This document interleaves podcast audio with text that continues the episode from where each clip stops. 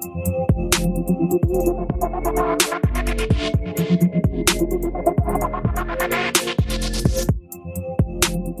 les sportifs, c'est Sylvain et je vous souhaite la bienvenue dans la saison 2 du podcast Dans les vestiaires. Dans les vestiaires, c'est le podcast qui vous en dit plus sur les mécanismes que mettent en place les grands noms du sport, les aventuriers, les explorateurs, les artistes pour financer leur carrière et vivre leurs rêves. Aujourd'hui, notre cher ami Hermano, producteur et animateur de ce podcast, m'a laissé les rênes de cet épisode pour interviewer un invité très très particulier. Qui cela peut-il ou elle être? Allez, je ne vais pas vous faire languir plus longtemps et je vous laisse découvrir qui se cache de l'autre côté du micro. Coucou cher invité, et si tu me permets cette modeste introduction, je suis super heureux qu'Hermano m'ait fait l'honneur de te recevoir dans ce fantastique, ce merveilleux, cet extraordinaire podcast pour y recevoir ta divine parole de sportif. Mais alors, qui es-tu, cher invité? Ouh là là, mais qu'est-ce que je suis impressionné. Merci pour tous ces, ces superlatifs qui, qui me vont droit au cœur. Eh bien, euh, qui suis-je Qui suis-je? Euh, Je suis euh, un papa de... Non, c'est pas ça que tu voulais entendre? Eh ben, eh bien, écoute, je suis normalement euh, l'hôte de ce podcast, à savoir Hermano. Mais, euh, mais aujourd'hui, je t'ai passé le micro puisque tu m'as soumis cette bonne idée pour pouvoir commencer la saison 2 du podcast et bien d'en dire un petit peu plus sur moi. Alors, euh, euh Sylvain, merci pour cette invitation et euh, bah, je, me plie à l'exercice. Je suis un petit peu, oh, je dirais pas stressé, mais inquiet quelle question vas-tu bien pouvoir me poser? Bah, L'invitation qu'on s'est faite indirectement est réciproquement très agréable de mon côté également. Et je me suis permis de faire une introduction euh, d'un docteur qui est en train de te suivre justement pour un projet dont on va parler aujourd'hui. J'espère que tu avais vu ce petit clin d'œil. Tout à fait. Tu t'es présenté très rapidement, mais bon, je voudrais savoir qui tu es, en fait, ton, ton histoire rapidement qui t'a amené à, bah, la création de ce podcast dans les vestiaires, mais aussi à un projet dont on va parler aujourd'hui. Et euh, aussi, après, ton approche, ta relation par rapport au sport, au monde du sport. Waouh euh, Il y a beaucoup de questions là. Je vais essayer de m'en souvenir de toutes. Euh, déjà, euh, je pense que je vais commencer par ma relation au sport. Alors écoute, c'est très marrant parce que fin décembre, Greg et moi, donc Greg qui est le, le cofondateur et le co-animateur avec moi du podcast de Nakan, le avec D, L et E majuscules, euh, donc le podcast des sportifs connectés, eh bien nous avons été invités par euh, Nico du podcast Let's Trail et, euh, et je trouve que nous avons eu une, une explication euh, très euh, très claire et une présentation très claire de nous-mêmes. Et, et justement j'étais revenu un petit peu sur sur mon, mon rapport au sport et les valeurs au sport, enfin les valeurs du sport que je défends. Mon rapport au sport finalement il a commencé quand j'étais tout gamin, je dois avoir ouais, 6-7 ans et, euh, et j'étais, euh, j'ai commencé par faire du judo. Alors euh, au début parce que mon papa a fait beaucoup de judo, de sport de combat, de lutte quand il était jeune. Et puis c'était un sport qu'il affectionnait particulièrement. Et donc quand il a, il s'agit de de m'inscrire au sport, eh bien, il m'a inscrit au judo. Et puis euh, bah, très rapidement, j'ai trouvé ça euh, sympa, mais c'était plus euh, le, la, la, figure du père qui m'intriguait, et puis cette envie de, de l'enfant de, de, ressembler, de dépasser le père. Et donc je me suis plu un petit peu dans le judo. Et puis très vite, ça a fini par tourner au, au judo garderie. tu sais, c'est c'est ce sport, notamment en France, parce qu'en France, il y a encore quelques années, oui, parce que je n'ai plus 20 ans, eh bien le mercredi, il n'y avait pas d'école dans quasiment toutes les académies, et donc bah, le le mercredi, on faisait de la musique ou du sport. Bah, moi, je faisais les deux, mais surtout le sport. En l'occurrence, le judo, c'était vraiment euh, le sport garderie. Et puis, euh, bah, après, j'ai fait un petit peu de vélo, euh, mais tout seul en fait, pas dans un club. Un petit peu, j'allais un peu à la piscine et un jour, un copain m'a dit tiens, regarde. Donc, on était à la piscine. Il a dit tiens, regarde, il y a, il y a une affiche pour un truc qui s'appelle le triathlon de Rouen. ça aura lieu au mois de mai là.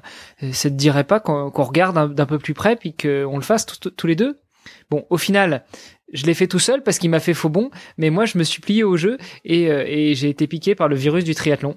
Et euh, voilà ma, ma relation vraiment j'ai envie de dire euh, au sport euh, de, de euh, une relation très forte de au sport avec euh, notamment beaucoup de plaisir euh, dans la pratique eh bien elle a commencé vers 16 ans quand j'ai découvert le triathlon. Est-ce que ça répond déjà à la partie de la question quelle est ma relation au sport? Oui non clairement. Et puis bon après on voit un peu l'évolution justement de euh, puis l'affirmation de soi un petit peu de, de ce point de vue-là sur partir sur un sport qui est différent de ce que les, les parents demandent euh, et puis, ouais, donc tu nous as fait de la phase 7 ans à 20 ans, donc de, de 20 ans à un âge maintenant qui est de une quarantaine. Ouh Ouais, ouais, bah normalement c'est aux femmes qu'on demande pas ni leur âge, ni leur taille, ni leur poids.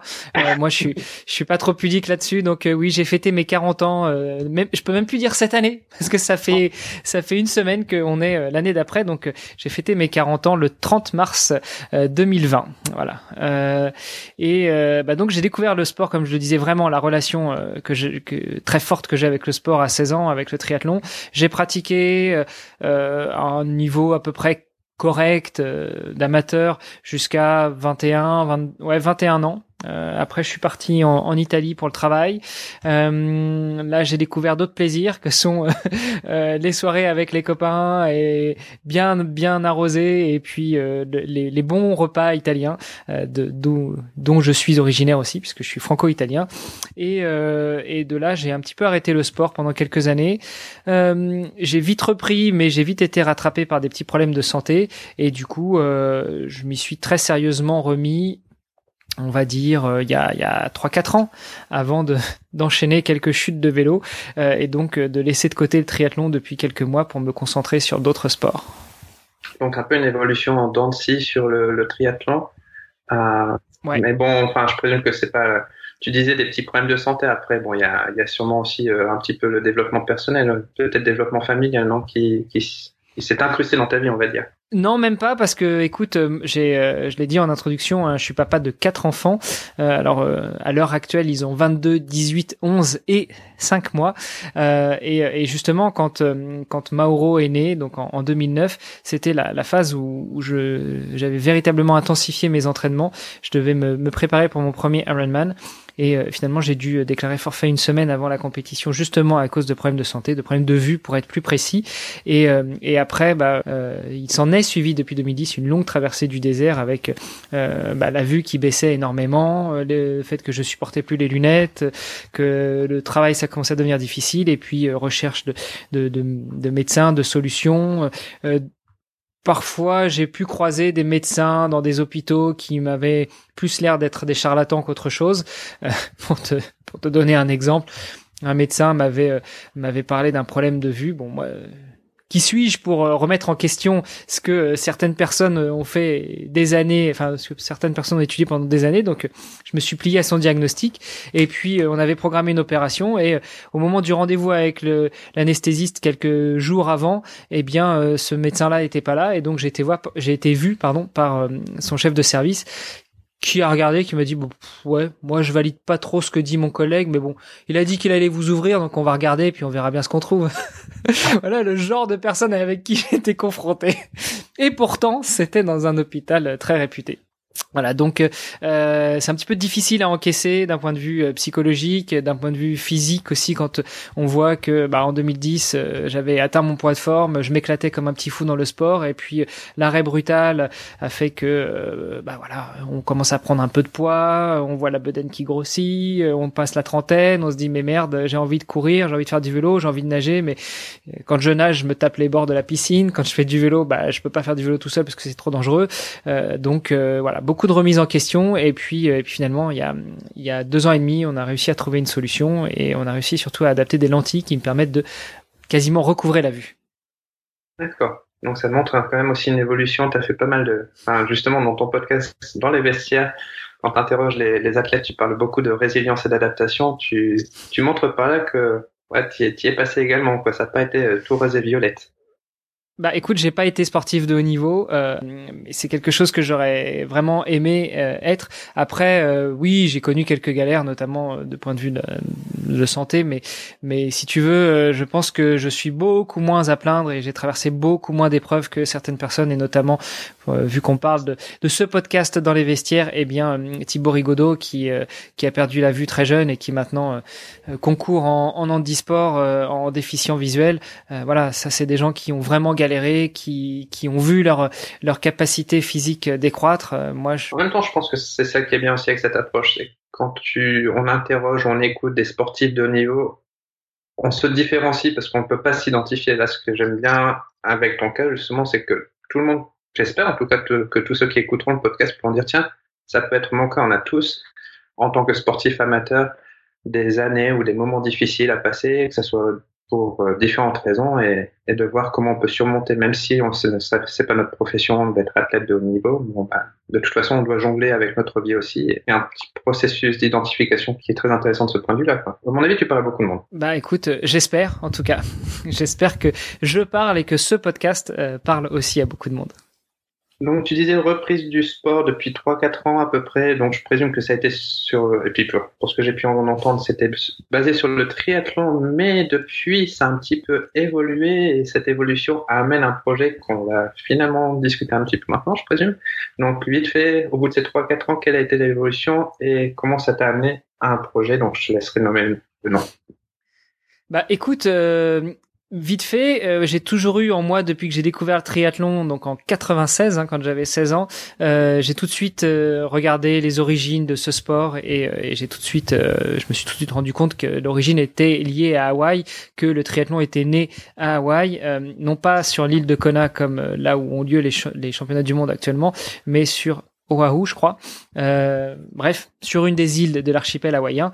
Et, et maintenant, depuis euh, euh, depuis plus d'une euh, trentaine d'années, eh bien les championnats du monde de la distance Ironman ont lieu à Hawaï tous les ans au mois d'octobre. C'est un peu la mecque de tous les triathlètes qui se respectent, en tout cas des triathlètes longue distance. Et donc depuis que j'ai découvert le triathlon, j'ai toujours rêvé d'obtenir ma qualification pour pouvoir aller concourir à Hawaï. donc quand j'ai repris quand j'ai pu reprendre euh, le sport il y a euh, trois ans à peu près, et eh ben tout naturellement, je me suis remis euh, en route pour reprendre le vélo, reprendre la natation sérieusement, reprendre la course à pied beaucoup plus régulièrement. J'ai, alors je peux pas dire que j'ai repris contact avec mon coach parce que on n'a jamais rompu le contact puisque c'est plus un, ami qu'un entraîneur finalement. Euh, et euh, et euh, bah, je lui ai fait part de mes de mes souhaits. C'était déjà lui qui m'avait accompagné en 2009 pour aller vers mon premier Ironman en 2010 et d'ailleurs il avait eu une approche très bienveillante. Je sais que t'aimes pas trop ce mot mais moi je l'apprécie particulièrement. En me disant à l'époque eh ben écoute ok il y a des possibilités que tu ailles à Hawaï en deux ans, mais nous on va le planifier sur cinq ans parce qu'on sait jamais quelle galère peut arriver, on sait jamais euh, quel problème peut subvenir et, euh, et, finalement il avait bien fait de tu vois me préparer quand même au pire puisque bah, il s'est avéré qu'en 2010 j'ai même pas pu participer à mon premier et donc quand je l'ai recontacté il y a, il y a trois ans, euh, on a eu des discussions, il a eu la même approche et il m'a dit très clairement et enfin on était en aligné là-dessus eh bien, euh, reprends doucement déjà pendant six mois, remets-toi dans le bain, recommence à courir, recommence à faire du vélo, recommence à nager, et puis on va voir un petit peu où t'en es à ce moment-là, et on commencera à travailler sur un plan de d'entraînement. Euh, donc c'est par c'est parti de là. J'ai commencé à, à, vouloir euh, atteindre un objectif euh, sur marathon et donc le marathon de Nice-Cannes en 2017, puis le marathon de Rotterdam en 2019. Euh, bon, 2020, il y a rien eu comme compétition évidemment, euh, mais si ça avait été le cas, et eh ben 2020, je prévoyais de faire un premier demi Ironman en début d'année et puis un premier Ironman euh, mais pas que pour l'année 2020, de toute ma carrière entre guillemets euh, sur la fin d'année. Voilà.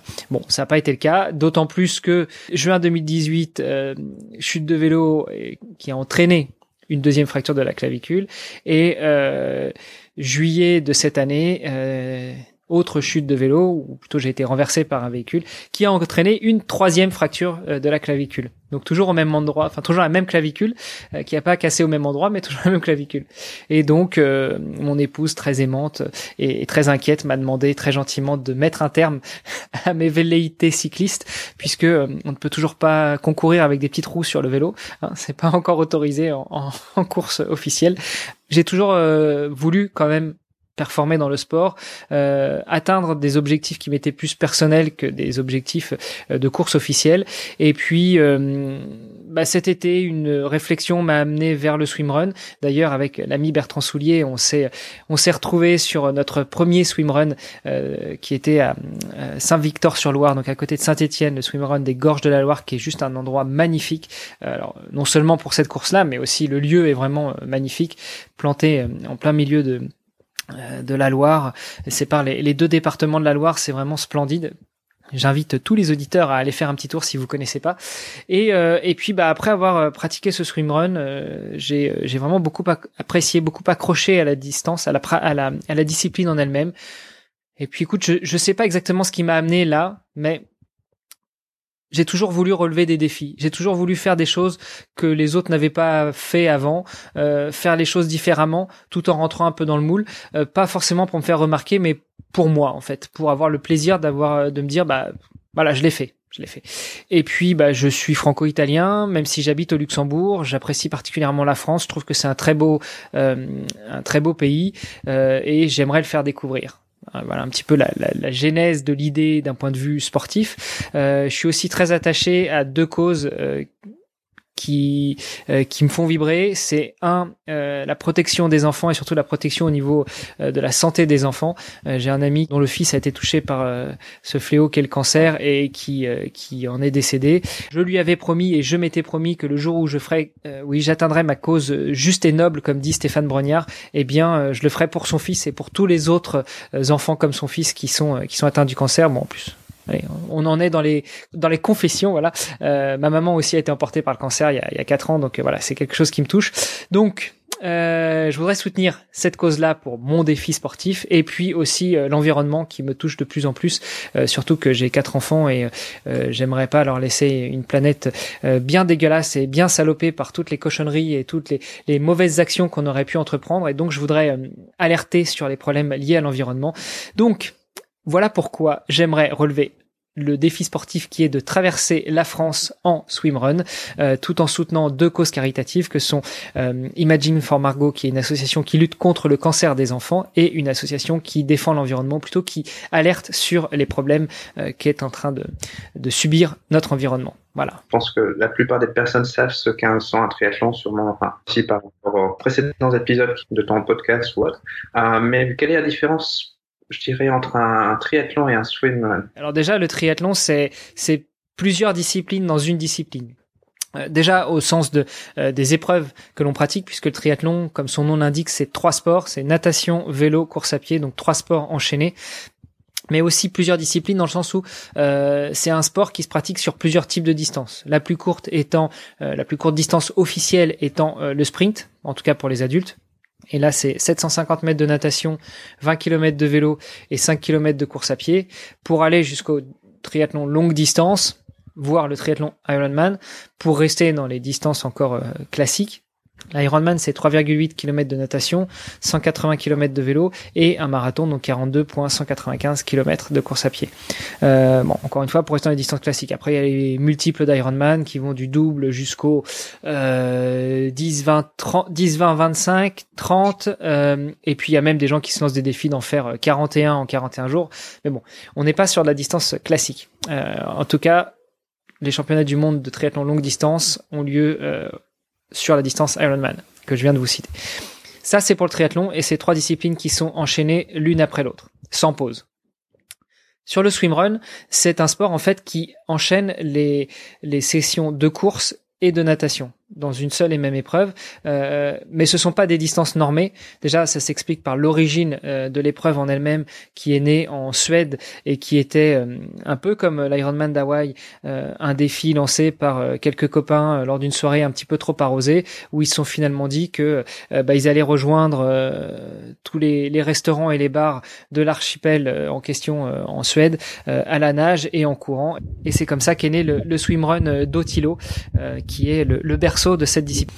Euh, donc les, distances ne sont pas normées. Euh, après, euh, ça va de bah, des plus courts qui font quelques kilomètres où on intègre un peu de natation et un peu de course à pied avec des sessions régulières de mise à l'eau et de, sortie en course à pied jusqu'au plus long et notamment au Tilo, je crois qu'est l'un des plus longs qui totalise 75 km. Donc c'est 65 de natation, 65 de course à pied et 10 de natation.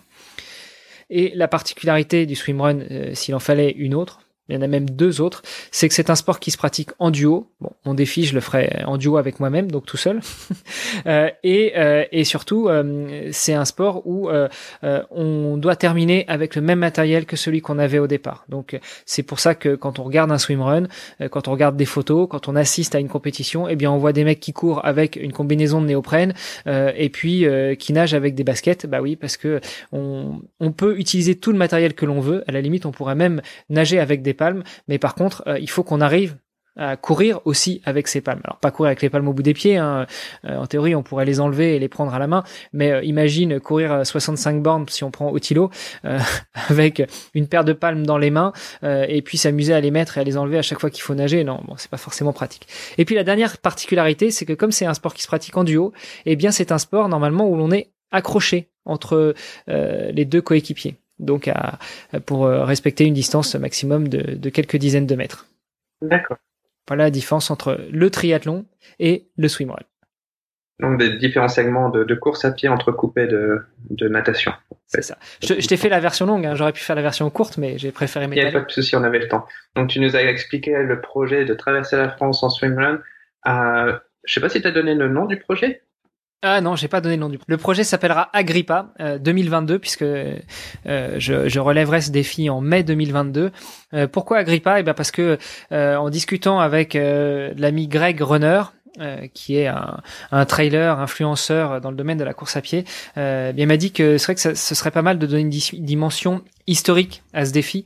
Et, et comme dimension historique, eh ben écoute, j'ai trouvé que j'ai trouvé que traverser la France en utilisant une voie romaine ancestrale euh, pouvait être assez sympa. Et donc j'utiliserai la, voie romaine Agrippa, alors presque toute la voie romaine, euh, plutôt l'une des voies romaines Agrippa principales, parce qu'il y en a plusieurs en France, euh, celle qui part de Cassel, donc un petit peu en dessous de Dunkerque, et qui va jusqu'à Arles, et de Arles qui va après jusqu'à Menton, donc à la frontière euh, voilà. D'accord, ça va être. Et ça représente combien de kilomètres à peu près?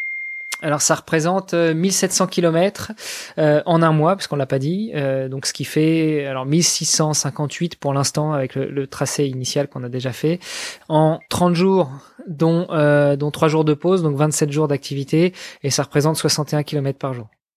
Pour vous donner une idée, si vous voyez pas trop, ça fait un marathon et demi par jour. Ça c'est sur la partie course à pied. Plus euh, après, on intégrera des sessions de 2 à 4 km de natation tous les jours, sachant que la partie natation, euh, l'objectif ce sera bah, de relever ce défi en mode swimrun, euh, mais je chercherai pas forcément à avancer en natation. Donc les, les, parties natation, elles se feront soit en piscine, soit en lac, soit en rivière. Si c'est de la rivière, et eh bah, tant mieux, ça me fera gagner 3-4 km de course à pied, mais, mais l'objectif n'est pas forcément d'avancer sur la partie natation. L'objectif est surtout de, de courir et nager tous les jours et au maximum dans des zones naturelles, donc évitons les piscines, de manière à pouvoir alerter sur euh, les bienfaits ou, les méfaits euh, de, la dégradation de l'environnement. Donc, euh, bah, tu m'as déjà en plus sucré quelques questions puisque j'avais toute une liste de questions sur de, la description du projet, les motivations, les, à qui ça profitera, mais tu as déjà, déjà expliqué tout ça. Personnellement, en fait, qu'est-ce que tu attends de ce projet? Qu'est-ce que tu espères euh, que ça te donnera euh, comme enrichissement personnel dire. Écoute, comme enrichissement personnel, j'attends déjà, bah, comme je te le disais, j'ai toujours voulu faire des choses que les autres ne font pas ou les faire différemment et, euh, et relever des défis. Alors, euh, j'en attends pas, euh, j'en attends pas la reconnaissance éternelle, j'en attends pas euh, d'avoir relevé des, enfin, gagner un quelconque record ou, ou, remporter une quelconque médaille. Non, je, j'en attends déjà de voir si je vais être capable d'aller jusqu'au bout, parce que et plus j'en parle à des amis, à des connaissances, et plus gens me disent. Au début, on me disait ouais, ouais, ouais, sympa, beau défi. Et puis j'ai encore eu le cas aujourd'hui avec quelqu'un avec qui j'en parle depuis euh, trois mois, euh, qui me dit mais attends, mais je viens de réaliser, tu vas courir un marathon et demi par jour, mais t'es complètement taré. euh, alors moi ça me fait pas forcément peur, euh, mais mais je me dis que bah, effectivement courir un marathon et demi par jour pendant 27 jours, c'est c'est c'est assez impressionnant.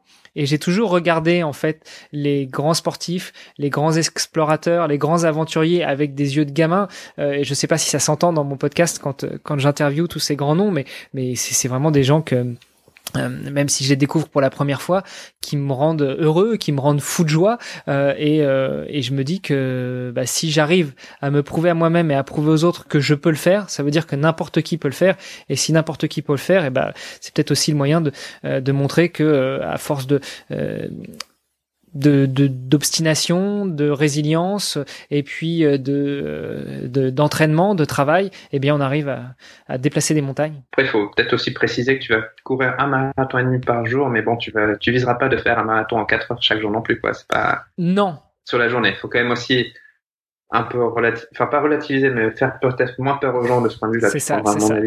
Même malgré tout, ça ne ça retire pas du tout l'exploit de, de, le, de les parcourir. Je m'attends pas à ce que tu fasses en tout cas du 4h, 3h30 par jour. Euh, non, c'est pas l'objectif. Soyons clairs, euh, ce n'est pas l'objectif. Là, des discussions que l'on a avec euh, les deux entraîneurs qui me qui vont me préparer à ça, on est plutôt sur des allures de 6 6 15 6 30 au kilomètre donc autour de 10 km heure. Donc euh, voilà, pour courir 61 km, euh, on n'est pas sur du 4 heures au marathon, pas du tout. Comment tu, tu envisages justement tout ce qui est niveau alimentation et, et boisson courant. Il y aura peut-être quelqu'un qui, qui t'accompagnera ou ça sera par étapes? Euh, Si ce n'est les étapes, euh, enfin les endroits où je m'arrêterai le soir et d'où je repartirai le lendemain, parce que l'objectif c'est pas de faire ça par étapes comme sur le Tour de France où on se où les, les, coureurs se déplacent de ville en ville d'un jour à l'autre. Euh, l'objectif c'est de tout parcourir euh, d'une traite en fait. Donc il y aura pas véritablement d'étapes si ce n'est ces, ces, points d'arrêt du soir, mais dans la journée, en fait, Paul Sardin qui qui est la personne dont je parlais tout à l'heure, qui est l'entraîneur et l'ami qui m'accompagne depuis des années, va lui m'accompagner en vélo tous les jours. Euh, et, euh, et donc il sera là pour euh, faire l'office de, de ravitailleur il prendra les bidons, les, bouteilles d'eau, euh, euh, tout ce dont j'aurai besoin. Donc ça, c'est sur la partie logistique du ravitaillement. on va voir un petit peu comment structurer tout ça, mais ce qu'on voudrait, c'est avoir une personne qui conduira un camping-car et qui nous permettra, bah, de voilà, le matin on part et on lui dit, écoute, rendez-vous dans 25 km à tel endroit, environ telle heure, et puis on recharge l'eau, on recharge la nourriture, etc. Et, euh, et puis, euh, bah, le camping-car permettrait aussi euh, de, de dormir le soir si jamais on n'arrive pas à avoir une étape dans un hôtel, dans un Airbnb, chez l'habitant ou autre. Et puis euh, bah, sur la partie alimentation pure, euh, c'est quelque chose qu'on est justement en train de, de mettre en place avec euh, le docteur Denis Boucher, que tu as, à qui tu as repris une partie de, de l'introduction au début de ce podcast. c'est lui qui va m'accompagner sur la partie préparation physique, donc en collaboration avec Paul Sardin, sur la préparation mentale et sur la préparation nutritionnelle. Pour finir, tu vas quand même compléter une sorte de triathlon puisque ton, ton entraîneur sera en vélo, donc tu as quand même la partie vélo dans ton projet, on voit. ouais, on peut dire qu'à deux, on fera un triathlon, effectivement. Au niveau financement du projet, est-ce que il faut que tu élèves, est-ce qu'il y a vraiment des fonds à, à, lever? Est-ce que, enfin, est-ce que tu as déjà une idée un peu de ce point de vue-là? Euh, Regarder des sponsors sûrement? Alors, écoute, dans ma tête, l'idée est assez claire. Euh, j'aimerais vraiment profiter de ce défi, enfin profiter. Euh, j'aimerais utiliser aussi ce défi pour euh, enclencher un peu un changement de vie. À la manière de ce qu'a fait notre grand hamster en chef, euh, de, notre ami Bertrand Soulier, euh, eh bien, euh, j'aimerais m'orienter sur sur une vie constituée de ce type de défi et donc de tout ce qui pourrait y avoir autour. Création de contenu, évidemment, il y aura un podcast, très certainement des vidéos. Euh, j'aimerais intervenir aussi en entreprise, dans les écoles, pour pouvoir alerter sur euh, bah, les deux causes que je veux défendre. Euh, donc tout ça, ça se monétise. Ça va permettre de, financer le projet, puisque dans la partie financement du projet, bah, il y a toute la partie logistique qu'il faut financer. je l'ai dit tout à l'heure, on aurait besoin d'un camping-car, par exemple. Donc il va falloir acheter ou louer un camping-car, euh, va falloir euh, bah, va falloir bêtement acheter la nourriture hein, parce que un mois euh, de sport, euh, alors si on compte déjà rien que moi, mais un mois de sport à consommer 4 ou 5 000 calories par jour, bah, il va falloir compenser avec de la nourriture. je me suis inscrit dans une démarche de végétarienne depuis plus d'un an, donc bah, ça veut dire compenser avec la nourriture d'une certaine qualité, une certaine quantité, donc tout ça, ça a un coût, bien évidemment. Euh, il va y avoir euh, aussi d'autres parties logistiques que sont bah, bêtement euh, l'hébergement. Hein, c'est des choses qui sont euh, qui sont pas données. Et puis, et puis, bah, vu l'ampleur du défi, si je devais réduire mes heures de travail actuelles, puisque le podcast c'est une passion, mais ce n'est pas ce qui paye mes factures à la fin du mois, eh bien, il faudrait aussi rentrer dans cette partie financement. Donc oui, la partie financement, on est en train de la construire justement avec Paul, Paul Sardin. on est en train de regarder bah, quels vont être les besoins euh, minimum, les besoins euh, euh, qui permettrait de faire le défi au mieux sans trop serrer la ceinture. Et puis et eh ben ce qui serait Byzance c'est-à-dire je sais pas des sponsors qui décident de m'accompagner de filer plusieurs dizaines ou centaines de milliers d'euros. Je rêve hein, je sais mais écoute la vie est faite de rêves parfois et, et ce qui permettrait bah, de, de, changer de vie déjà de façon anticipée. Tu parles d'un changement de vie tu t'attends à peut-être des changements au niveau du d'un balancement entre ta vie personnelle familiale professionnelle ou ça c'est déjà plus ou moins en place? Quel est, euh, ouais, quels sont les possibles changements ou en tout cas les adaptations de ce point de vue bah, Comme je le disais, euh, ce qui va certainement être nécessaire très rapidement, ça va être de diminuer mes heures au niveau professionnel. Et donc, euh, c'est euh, trouver, trouver le juste milieu entre accorder du temps à l'entraînement, accorder du temps à la préparation logistique et autres du projet, accorder du temps à la création de contenu relative à ce projet, accorder du temps à la création des autres contenus que je peux faire actuellement, et puis euh, bien entendu la famille aussi et le boulot. Et de ce point de vue-là, au niveau soutien, bah, je suis sûr que la famille est derrière, les amis, tu parlais justement du, euh, du docteur. Est-ce que, je sais pas, il y a un mentor aussi peut-être, ou tu en cherches peut-être un mentor, quelqu'un qui, euh, qui peut apporter son expérience, et peut-être une communauté qui est déjà là, ou, ou tu penses à construire? Parce que c'est tout un, motivation derrière. Alors la communauté que j'aimerais, que je pense, que je voudrais, que j'imaginerais construire, eh bien euh, oui, euh, j'ai déjà pris beaucoup de retard parce que ça fait euh, ça fait plus de trois mois que ce projet est, sur les rails en fait et, et, j'aurais des, enfin j'ai l'impression que j'aurais déjà dû commencer à construire tout ça bien plus tôt mais j'ai pas toutes les cartes en main pour le faire. Je sais pas faire. Euh, il faut que j'apprenne. Euh, il faut que je me fasse accompagner. Alors, euh, j'ai parlé de Bertrand tout à l'heure. Bah, évidemment, Bertrand Soulier est quelqu'un qui m'inspire beaucoup depuis quelques temps et, euh, et vers qui je, je, vais me tourner pour avoir euh, bah, plus de plus de, de, de, précision et pour gagner en compétences, pour pouvoir créer cette communauté au mieux, pour pouvoir l'activer, pour pouvoir lui donner envie, en espérant que cette communauté relaye au maximum et puis que la communauté grossisse donc ça, c'est déjà une première chose. Et puis, euh, euh, c'était quoi l'autre partie de ta question? Euh, Je pense qu'on était vraiment sur, sur la communauté à construire. Bah, tu as parlé du mentor. et puis, ouais, au niveau familial, au niveau les amis, en fait, peut-être une je, je mets en fait une petite question dedans que je n'ai pas posée, c'est euh, est-ce qu'il y a une partie de délégation en fait aussi Est-ce que tu arrives à, à, déléguer peut-être des choses bah, j'ai déjà j'ai beaucoup de mal à déléguer. Hein. Déjà, euh, tu es un privilégié de pouvoir de pouvoir euh, m'aider sur le podcast. Non, mais sérieusement, j'ai beaucoup de mal à déléguer, mais euh, on s'est très bien trouvé tous les deux. Je te remercie Sylvain pour toute l'aide que tu m'apportes. Bien sûr, il va falloir déléguer parce que bah, les journées font que 24 heures et puis euh, elles sont déjà bien chargées. Donc, euh, si on rajoute en plus euh, la préparation de ce projet et l'entraînement, ça va être, ça va vite tourner au fiasco. Donc, oui, il va falloir déléguer. il va falloir déléguer sur tous les points, sur le point logistique, sur le point de la création, de l'animation de la communauté, sur sur bah, sur tout ce qui pourra tout ce qui pourrait suivre autour de ce projet-là. et puis, tout en continuant à essayer de de prendre du plaisir surtout pour pouvoir euh, le transmettre et intéresser euh, toutes les personnes euh, qui feront partie de cette communauté. Et peut-être faire un, rapprochement avec ton podcast dans les vestiaires. Qu'est-ce que qu'est-ce que t'as apporté peut-être la, production de ce podcast dans dans la venue de ce projet? Je ne sais pas si tu as appris des choses au niveau de la part des athlètes, au niveau de leur gestion peut-être du temps, leurs responsabilités, les rapports humains qu'ils développent, ou peut-être des recommandations de leur part? Des approches, des idées qu'ils ont eues Est-ce qu'il y a eu des, des moments où, ou peut-être des choses, des, des, discussions après podcast dont on n'est pas au courant, peut-être qui, qui t'ont permis, qui t'ont peut-être alimenté alors, dès que l'idée s'est concrétisée de ce projet, la première chose que j'ai fait, c'est que j'ai pris mon téléphone et euh, j'ai appelé chacun des invités que j'avais eu jusqu'à présent. Je leur ai tous présenté ce projet et je leur ai tous demandé euh, déjà ce qu'ils en pensaient et puis euh, quelle serait leur approche? Qu'est-ce qu'ils feraient? Comment ils feraient s'ils devaient relever un, tel défi? Parce que euh, on va pas se mentir hein, je prends beaucoup de plaisir à réaliser ce podcast dans les vestiaires.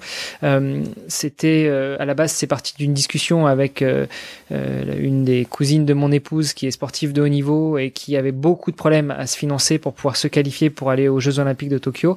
Je savais à quel point c'était difficile d'être sportif de haut niveau surtout d'un point de vue financier que il y a que les meilleurs, il y a que les plus grands, il y a que ceux qui sont nés sous une bonne étoile, qui arrivent à financer leur projet et à en vivre très bien. On prend un Teddy Riner, on prend un Tony Parker, on prend certains athlètes dans d'autres sports qui en vivent très bien, mais c'est qu'une poignée parmi euh, parmi toute la toute la masse de toutes les sportives et tous les sportifs. Et donc je voulais donner la parole à tous ces gens-là.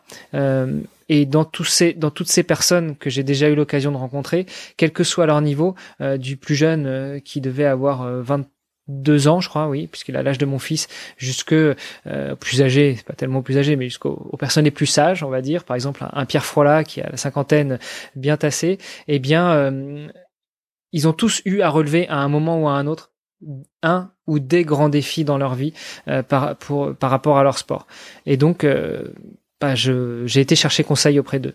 Euh, ça, c'était quand j'ai finalisé, quand j'ai eu une vue finale sur mon projet, et puis tous les invités que j'ai eu après, et je pense que tu peux en témoigner, eh bien à la fin, en off du podcast, je leur pose la question et je leur demande ce qu'ils en ont pensé, ce qu'ils en pensent et, et comment est-ce que eux ils agiraient.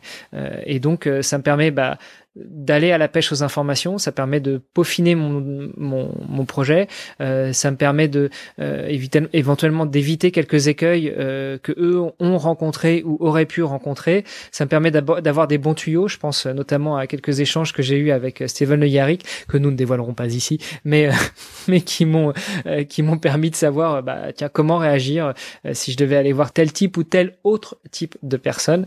voilà, c'est c'est c'est de l'autre auto-formation, euh, c'est euh, beaucoup d'échanges, de partage, et c'est que du bonheur en fait. Non, ça se ressent dans chaque épisode, c'est clair que on ressent une, excitation à chaque fois. ouais, il y a de la bonne humeur et il y a de la, bonne envie là derrière. Euh, et donc là actuellement, enfin tu viens de, tu nous as décrit le projet, la vision future. Là dans les dans les prochains mois ou peut-être dans les trois prochains mois en fait, quels sont les les étapes, quelles sont les, choses à faire. Est-ce que tu as dans ton, planning là-dessus Alors écoute, dans les premières choses que l'on a à faire, euh, avec Paul Sardin, alors en phase Covid c'est un peu compliqué, mais donc avec euh, Paul qui va m'accompagner sur la partie euh, préparation physique en collaboration avec Denis Boucher, on doit se voir dans la mesure du possible, et puis jouer à cet exercice du brainstorming, poser quelque part sur un papier, enfin euh, poser toutes les idées qui nous qui nous viennent en tête à propos de ce projet, que ce soit sur la partie logistique, préparation, alimentation, euh, problème euh, d'organisation, euh, les vacances, enfin voilà, on va on va se faire une bonne grosse séance de brainstorming, on va jeter tout ça quelque part, on va laisser reposer, on va mettre ça au four et puis on va ressortir le gâteau pour voir ce que ça donne. Non, mais plus plus sérieusement, on va faire une bonne séance de brainstorming sur tous ces sujets-là euh, et pour voir euh, comment on répond aux questions qui se sont posées pour pouvoir avancer sur la création de ce défi et sur euh, sur l'atteinte de l'objectif en tout cas. Ça c'est la première étape sur la partie plus organisationnelle du projet. Sur la partie préparation physique, ce qui est déjà sûr, c'est que euh, dans une petite dizaine de jours, on va faire un test de 30 minutes euh, qui sera euh, d'abord 15 minutes d'endurance vraiment très fondamentale, donc très très lent pour pouvoir mettre la machine en route, pour pouvoir chauffer, pour pouvoir voir euh, de façon encore plus précise en conditions réelles, parce que j'ai déjà fait un test en laboratoire avec spirométrie, mais là on veut voir en conditions réelles, euh, avec du vent, de la pluie, du froid, euh, puisque ce sera mi-janvier. Hein. donc 15 minutes d'échauffement pour voir comment le corps réagit, et à l'issue de ces 15 minutes, eh bien enchaîner sur 15 minutes à bloc. L'objectif, c'est un peu comme un Cooper, c'est d'aller le plus vite possible, enfin d'aller le plus loin possible en 15 minutes. Voilà, ça nous donnera aussi en, mettant en perspective le test en labo avec spirométrie, euh, des indications sur où j'en suis physiquement euh, et euh, comment est-ce qu'on peut, bah, comment est-ce qu'on va préparer la suite, comment est-ce qu'on va continuer l'entraînement. pour l'instant, c'est moi qui fixe mes entraînements, c'est beaucoup de feeling, euh, mais une fois qu'on aura fait ces, ce test-là, ça permettra aussi de, euh, de poser tout ça sur papier et de structurer les entraînements à venir. Euh, prochain milestone aussi, sur fin janvier, un premier, entre guillemets, test event, euh, où euh, Paul va m'accompagner, lui, en vélo, sur une sortie d'une soixantaine de kilomètres, pour voir déjà ce que ça représente de courir 60 kilomètres d'une traite. Alors, ça va être une longue journée, mais euh, et ce sera que une et pas 27 ou 30 euh, mais ça me permettra déjà à, à 14 mois de l'objectif, euh, bah, de voir à quoi ça ressemble, de savoir à quoi m'en tenir. Est-ce que euh, j'arriverai à marcher le lendemain? Est-ce que je vais je vais marcher en canard pendant trois jours? Est-ce que je vais me mettre en télétravail parce que j'arriverai plus à me lever de mon lit ou de ma chaise? Enfin voilà, on va voir un petit peu tout ça. Euh, et puis je connais Paul. je pense que l'objectif aussi c'est de me rassurer, de me dire bah tu vois tu l'as fait. Donc tu l'as fait une fois, eh ben on va le faire une deuxième, puis une troisième, et puis après on va faire quatre jours d'affilée, et puis après bah pour ton défi ce sera nickel. Voilà. Euh, donc ça, c'est les objectifs euh, d'un point de vue euh, sportif. préparation physique. Ah, petite interruption, mais il faut peut-être préciser. Je pense que tu n'as pas l'idée ou l'objectif, en tout cas, de faire une, une journée au repos durant ton défi. Tu as l'objectif de tout faire d'une traite, de faire en à peu près 30 jours la traversée de la France, c'est correct? C'est ce sur quoi j'étais parti au début, et puis finalement, Paul et, Denis se sont ont échangé un peu, et il apparaît plus plus sérieux plus sécuritaire de partir sur 30 euh, jours, mais avec 27 jours d'effort, donc avec 3 jours de, de pause, euh, qui seront placés euh, pas de manière égale, mais qui vont pouvoir diviser les sections de façon décroissante. Donc d'abord 9 jours d'effort, une journée de pause, puis 7 jours d'effort, une journée de pause, et puis le reste. Voilà. L'idée, c'est de pouvoir capitaliser sur le fait que bah, psychologiquement, je sais que j'ai 9 jours, sur la première partie en tout cas, et après j'ai une pause. Voilà. Donc même si c'est dur, même si c'est dur au deuxième jour, eh ben il en restera plus que 7 plus le jour que je suis en train de courir. Voilà. Euh, ça c'est sur l'aspect euh, préparation mentale, on va dire. Euh, et puis, euh, même si je pars pas dans l'idée du tout que ce soit dur ou que j'abandonne, mais il faut pouvoir toujours se préparer au pire. Sur la partie, euh, enfin préparation nutritionnelle, eh bien, avec Denis, depuis le mois de novembre, je commence déjà à tenir un journal alimentaire. Alors c'est, je dois bien le dire, c'est un exercice qui est très compliqué très compliqué parce que euh, m'étant inscrit dans cette démarche euh, végétarienne, eh bien, euh, je mange très peu de plats préparés. Euh, avec le Covid, on n'a pas beaucoup d'interactions sociales, on va pas beaucoup chez les gens, donc ça, ça simplifie un peu les choses. Pas beaucoup chez les gens, pas beaucoup de restos, mais malgré tout, bah, ça veut dire qu'il faut peser tout ce qu'on fait. Euh, quand on fait, euh, quand on prépare des plats, euh, bah, c'est pas pareil de manger un oignon ou de faire frire un oignon, tu vois. Et donc, euh, faut peser, faut décrire, faut calculer le nombre de calories, etc. Et ça, c'est la partie vraiment difficile. et pour revenir sur ce que me disait Denis, eh bien, ça va être dur pendant deux mois mais lui conseille même de limiter l'entraînement, si c'est une question de temps aussi, euh, pour pouvoir consacrer euh, ce temps que je ne mets pas dans l'entraînement à la préparation et à la quantification de mes repas, de manière à avoir un apport énergétique qui soit euh, le plus correct, enfin le plus en adéquation avec les attentes de mon corps, plutôt que de faire ça au feeling. Ah ouais, je pense que ça c'est un c'est un gros boom parce qu'on a tous tendance à, en tout cas, je pense, je parle pas niveau professionnel parce que j'en suis pas à un niveau professionnel non plus, mais en tout cas en tant qu'amateur, on a tous tendance à, à dire vaut mieux privilégier l'entraînement et le reste suivra. Et là, non, tu nous dis non, l'alimentation d'abord euh, et l'entraînement, bah voilà quoi. C'est un peu euh, de, de rejoindre alimentation, sommeil et entraînement après. Voilà. Et donc on revient sur la technique SAM de notre ami euh, Bertrand Soulier. D'accord. Donc deux mois un peu difficiles pour euh, une sorte de, de routine à établir sur, sur l'aspect diététique. Bon, et vu qu'on en est aux confessions, je dois bien dire que sur la période Noël et jour de l'an, avec mon papa qui était là, qui cuisine, je sais jamais ce qu'il met dans les assiettes, bah pour l'instant c'était un peu difficile. ouais, ça, ça fait partie euh, aussi de, des fêtes de fin d'année. On aura encore une qui viendra euh, dans, dans, dans, un an, donc euh, tu auras l'occasion de voir. Euh, mais bon, tu auras déjà pris une, une, autre routine de ce point de vue-là. J'aurais, j'aurais eu l'occasion de préparer surtout ma famille au fait que je vais être un psychorigide sur mon alimentation. Donc il y a pas mal de choses à, documenter en tout cas. À, je vois, enfin, au niveau projet de ton côté, c'est clair que il y a une bonne documentation à retenir, que ça soit, je sais pas, en écrit, en, de manière verbale ou autre. Et puis ouais, ça peut être euh, justement utilisable, que ça soit comme tu disais en conférence ou mm. peut-être livre, on va savoir, ou autre média. Mais euh, en tout cas, il faut que tu tu nous tiennes au courant. Et enfin, c'est un peu le, le but de cet épisode-là, c'était d'installer un petit peu, d'instaurer. Et je sais pas si si tu prévois en tant que producteur de ce podcast, peut-être, euh, en tout cas, je suis sur une dernière session, une deuxième session en fin d'année, mais peut-être, euh, peut-être euh, des, mises à jour durant durant l'année.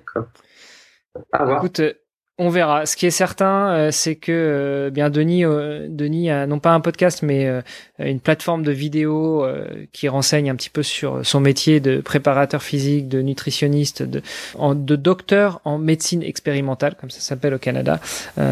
et, et il m'a proposer de faire des justement des points d'étape en vidéo comme ça en conférence Zoom régulièrement. Donc régulièrement, j'irai aussi parler euh, à Denis et euh, on peut retrouver ça sur euh, denisboucher.com dans les vidéos de, du site. D'accord. Ok. Est-ce qu'il y a peut-être d'autres choses que je n'ai pas couvert en tant que question? J'arrive sur la fin des, questions, en tout cas sur le projet. je ne sais pas si tu as peut-être d'autres pensées à, Hein, non, écoute, sur, sur le projet, je pense qu'on a déjà fait un beau tour. Euh, comme, euh, comme tu me posais la question tout à l'heure, moi je voudrais revenir sur l'importance de la communauté parce que la communauté va être extrêmement importante dans ce projet-là. Non seulement, alors pas tellement pour me motiver puisque je, je, j'ai, hâte d'y être, euh, je ronge mon frein, mais, euh, mais surtout, euh, bah, elle va être importante pour, pour toutes les interactions qu'on pourra avoir et puis sur la partie, sur la partie relais de l'information de manière à pouvoir éventuellement euh, avancer sur euh, la levée de fonds qui va être nécessaire pour pouvoir mener à bien ce projet. Euh, levée de fonds qui qui va pas me servir à me payer une belle baraque, une belle voiture et à profiter de la vie. Hein.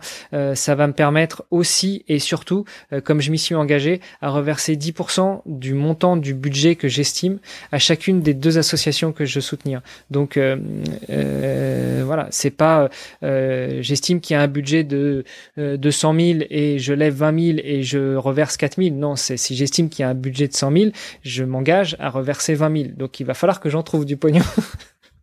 Et tu parles d'un budget. Tu as déjà une idée du budget ou c'est encore en...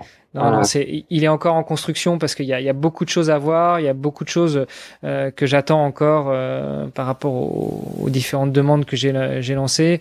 Euh, donc, pour l'instant, il est encore en construction. Et parlant de communauté, je pense que bah, ça peut, ça pourrait peut-être aussi solutionner ton, un problème de l'habitat, enfin des fois des problèmes concernant l'habitat, peut-être euh, tu trouveras des, des personnes qui pourront offrir euh, peut-être leur maison pour la soirée ou en tout cas une chambre. Euh, et puis peut-être, je sais pas si tu es ouvert aussi à ce que bah, les personnes de la communauté viennent courir avec toi pour ne serait-ce que sur une journée. Ah bah, euh, moi, je suis toujours ouvert. J'estime que le sport, euh, même si c'est des sports individuels, ça se pratique toujours mieux en groupe. Donc euh, oui, je suis toujours ouvert à ça. après, il faudra, et je communiquerai là-dessus, que la communauté soit alerte sur le fait que bah, c'est un défi que je cherche à relever. Et donc, je serai toujours très heureux d'avoir quelqu'un à mes côtés, mais que je voudrais surtout pas mettre en danger la réussite du, du projet euh, parce que on va courir trop vite, parce que on va faire un écart, parce que on va discuter, parce que voilà. Euh, l'objectif principal c'est le projet. Donc je serai toujours très heureux d'avoir des gens qui m'accompagnent, euh, mais mais que si c'est trop fort, si c'est trop vite, si c'est trop rapide, si c'est trop dur, si c'est trop, si c'est pas la route que je me suis fixée, eh bien je déclinerai. tu sais, j'ai toujours en, en tête depuis que je l'ai vu quand j'étais gamin le film Forrest Gump. J'allais justement faire la référence. Voilà. Alors déjà le, le, cours Forest court, euh, moi je vois très bien euh, cours Mano court, ou plutôt euh, cours le gros Mano court. Euh, et puis et puis bah oui Forest, il a eu envie de courir, il a couru un jour et puis il s'est arrêté. Je crois que c'est trois mois après hein, dans le film. et puis les gens qui avaient envie de, de venir courir avec lui, bah ils couraient avec lui. Sauf que bah, lui il était focus sur son truc quoi. Il voulait juste courir, il voulait pas discuter, il voulait pas manger, il voulait pas se faire des copains ou des copines, il voulait courir. Voilà. Et donc, euh, je serai dans cette dynamique-là. Je, je relève mon défi. Si tu veux m'accompagner, viens. Mais, euh, euh, mais c'est tout. On va pas boire le thé. Et on t'offre la boîte de chocolat à la fin du, du périple. Ouais, parce que la vie, c'est comme une boîte de chocolat. On sait jamais sur quoi on va tomber. ok. Euh, ouais, bah, je pense que je vais terminer peut-être sur les petites questions que tu aimes bien poser justement à tes uh-huh. invités généralement. Euh, on en sélectionne donc deux. Une qui est j'aimais bien, si tu pouvais réécrire un chapitre du, livre de ta vie, quel serait ce chapitre et en quoi le modifierais-tu? Je peux pas dire que j'ai des regrets, mais il y a tellement de choses que je réécrirais. Euh... Je pense par exemple, euh, euh, tu vois, au, au moment où, des gens qui nous sont chers nous ont quittés, mais on n'a pas de, on n'a pas la main pour ça. Donc, écoute, on, va choisir un autre chapitre.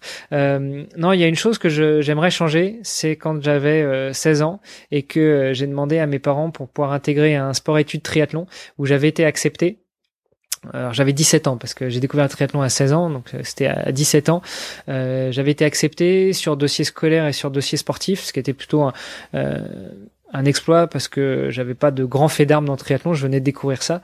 Et, euh, et ma maman m'a dit que elle était juste pas d'accord en fait, qu'elle voulait pas que je quitte la maison parce que 17 ans c'était trop tôt. Et, et bah, ce que j'aurais voulu réécrire, c'est le fait de me dire, bah non, j'aurais dû insister en fait. J'aurais dû insister parce qu'à ce moment-là, j'ai pas été résilient, je me suis pas battu pour euh, pour euh, pour mes idées et, euh, et même encore maintenant, donc 23 ans après, je me dis que c'était pas des idées folles, c'était juste l'envie de de vivre quelque chose, de faire du sport. Je vais pas demander pour boire une bière, fumer des clopes ou, ou, ou aller faire la bringue avec des copains. J'avais juste demandé d'intégrer un sport-études triathlon qui et qui plus est était était encadré euh, et, j'aurais dû me, battre pour ça. D'accord. Et sinon, une question qui est plus un peu plus récente, quelle est, ou je dirais peut-être, quels sont tes deux plus beaux souvenirs de l'année 2020 Je suis sûr qu'il y en a un que tu me diras facilement, donc pour ça je t'en mets deux. Bah écoute, le premier, euh, c'est la naissance de mon petit Elio, le, le petit dernier qui a cinq mois, qui a eu cinq mois il y a, quelques jours. Euh, donc ça c'est, allez, c'est le plus beau souvenir de l'année 2020, hein, mais pas le plus beau souvenir de ma vie, parce que c'est le quatrième, donc déjà il y en a eu quatre, plus le mariage. Euh, un deuxième, un deuxième, bah je dirais le, le moment où, où finalement euh, euh, ce projet Agrippa euh, s'est présenté à moi en fait. Euh, je, je, je saurais même pas dire d'où vient la genèse véritablement de ce projet-là, mais ça m'a fait. C'est un peu comme si je m'étais levé un matin et je me suis dit ah tiens, j'ai une idée. Et là, j'en ai parlé à Greg Runner, comme je disais tout à l'heure, parce qu'à la base, je voyais quand même quelque chose de beaucoup plus gros encore, beaucoup plus long, beaucoup plus euh, long en termes de, distance et de temps. Euh, et puis, euh, et puis après en avoir parlé avec Greg, je suis revenu sur des choses un peu plus, un peu plus modestes. Et voilà, donc c'est un projet qui s'est construit comme ça. un réveil un matin ou une idée qui m'a traversé l'esprit, et puis en avoir parlé avec Greg. Et ouais ce deuxième meilleur moment finalement c'est ça, c'est quand j'ai raccroché avec Greg et que j'ai réfléchi à nouveau au projet et que je l'ai construit tel qu'il est, tel qu'il prend forme maintenant. D'accord. C'est intéressant. Le, sentiment en fait, t'es resté sur une émotion. Enfin, même en temps, les deux sont, sont des émotions fortes en fait. C'est ça. J'espère que mes proches et la famille n'écouteront pas cet épisode parce que sinon ils vont peut-être être déçus que je les ai pas cités, mais voilà, c'est ce que je retiens de 2020. Ah, tu es parti avec la, première était justement ta famille, donc c'était et puis tu, comme tu disais c'était c'était fixé sur l'année 2020 aussi, c'était pas comme tu disais sur, sur, ta vie. Au niveau, tu disais, enfin on parlait souvenirs, 2020 pour beaucoup de monde a été vu comme une année où un peu en stand-by ou bah, à réannulation de de projets. Euh, toi justement c'est plutôt le contraire, tu aimes bien en fait un projet, mais je dirais quelle été la plus belle réussite ou ta réussite de l'année 2020 euh,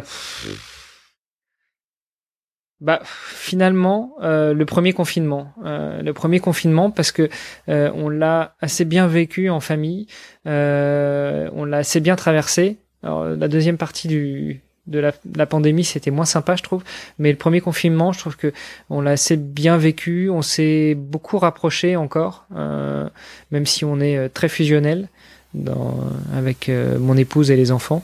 Donc euh, ouais, c'est ça, c'est peut-être ça la plus belle réussite de 2020, d'avoir réussi à, à, à, maintenir, conserver et faire grandir, pas que au sens du nombre, mais faire grandir aussi euh, au sens de, de l'amour qu'il y a dans notre famille. D'accord. Et pour te suivre de loin, ce que je vois aussi, c'est une certaine découverte et acceptation de toi-même en fait. J'ai l'impression que tu arrives sur la partie euh, pendant des années, comme tu t'expliquais le sport, à, à chercher à, te découvrir, à t'explorer. J'ai l'impression que, ce, enfin, parmi avec ce projet, il y a une certaine, un certain, certaine terminaison. Tu, tu, tu t'acceptes toi-même sur ce que tu veux être, ce que tu veux faire, euh, et comment le combiner justement avec euh, ta famille aussi. C'est ça. Certains diraient que c'est la crise de la quarantaine. Moi, je dirais juste que ça a toujours été en moi, mais euh, euh, mais que euh, mais que ça s'exprime maintenant. Et puis, je préfère je préfère vivre ma crise de la quarantaine comme ça. je pense que c'est peut-être mieux aussi pour ma famille que que comme certaines personnes que je connais qui se sont réveillées un matin en disant à leur femme ou à leur mari, bah écoute, ciao. C'est ça le risque pour. Enfin, tu, je sais que tu en as parlé par, auparavant et d'autres personnes qui parlent, par exemple, du triathlon, l'évoquent assez fréquemment, le, problème de, de, mauvaise gestion entre les entraînements très poussés et bah, peu de temps fourni à la famille, ce qui arrive juste, généralement des, à des explosions. Donc, euh, je trouve ça impressionnant. Je, je sais qu'il y a une certaine admiration de mon côté pour toi de, de réussir à, à organiser en fait tout ton petit monde et que ça tienne ensemble. Attends, on en reparlera en 2022. Hein. J'espère que ça va tenir. ah, oui, ça va. Tu, tu gères, tu gères. Il n'y a pas de souci là-dessus. Enfin, euh, bah voilà, je sais pas si tu veux peut-être, euh, comme généralement tu fais avec tes invités, euh, dire où est-ce qu'on peut te suivre, euh, sur quel réseau, sur principalement en tout cas les principaux. Eh ben, écoute, déjà il y a tous les réseaux qui sont liés à ce podcast, hein, donc euh, sur le site vestiaire au pluriel.org, euh, Instagram, Facebook, Twitter, euh, vous cherchez vestiaire ou dans les vestiaires et puis vous trouverez toutes les informations. De toute façon, tous les liens sont sur le site. pour écouter le podcast ou pour le partager, bah, c'est assez simple, apple.vestiaire.org ou spotify.vestiaire.org ou google.vestiaire.org. Enfin, vous avez toutes les adresses qu'il vous faut pour pouvoir le partager, diffuser la bonne parole, aller mettre des notes sur toutes les plateformes de notation pour qu'on puisse euh, être connu, reconnu, diffuser la bonne parole. Et puis euh, et puis surtout euh, bah, plus on sera connu et plus on pourra recevoir de, de, grands noms du sport, de l'exploration, de l'aventure pour pouvoir leur donner la parole. Parce que en fait moi ce qui m'intéresse dans ce podcast bah, c'est c'est d'échanger avec vous auditrice, auditeur. Euh, et puis euh, bah après pour me retrouver moi, c'est assez facile. Hein, Hermano Di Micheli sur Google, vous devriez un peu tout avoir. Et euh, mon site internet hermano.fr qui devrait incessamment sous peu commencer à relater un petit peu à documenter ce défi Agrippa. D'ailleurs, si vous cherchez bien, eh bien vous devriez déjà trouver la carte la carte du tracé assez sommaire pour l'instant qu'on va encore affiner avec Paul. Ok, bah, merci beaucoup. En tout cas, merci beaucoup Hermano pour euh, me donner les rênes de ton podcast et, euh, et aussi en même temps t'interviewer. C'était vraiment un double tâche. bah, merci à toi Sylvain parce que je sais que la tâche est plutôt ardue et puis euh, bah, c'était un honneur de pouvoir te répondre, de pouvoir me livrer à vous, chères auditrices, chers auditeurs. J'espère que l'exercice vous aura plu et puis bah, je, te, je te laisse le mot de la fin Sylvain. Normalement c'est c'est le host, c'est l'hôte du podcast qui termine. Euh, ok, bah, dans ce cas, bah, je vous remercie à tous en tout cas d'écouter très euh, très attentivement ce podcast. Euh, je vous laisse euh, à vos vacations. vous retrouvez la semaine prochaine Hermano dans un autre épisode. Cette fois-ci, elle prendra les rênes définitivement de ce podcast. On verra quand est-ce qu'on aura l'occasion de refaire un, un point avec toi là-dessus. Et je terminerai juste sur ce petit, cette petite phrase qu'on partage entre nous. Juste fais-le. Et salut à tous. Salut, salut. Vous êtes encore là Alors c'est que vous avez apprécié cet épisode et je vous en remercie infiniment. Dites-moi ce que vous en avez pensé en commentaire de l'article sur vestiaire.org ou avec une revue sur Apple Podcast ou un commentaire sur les réseaux sociaux. Je vous mets tous les liens pour pouvoir contacter mon invité dans les notes de cet épisode. N'hésitez pas à lui faire un petit coucou de ma part. Je suis sûr que ça lui fera très plaisir et ça l'encouragera dans tous ses projets. Allez sur ce, je vous embrasse et je vous dis à la semaine prochaine. Salut les sportifs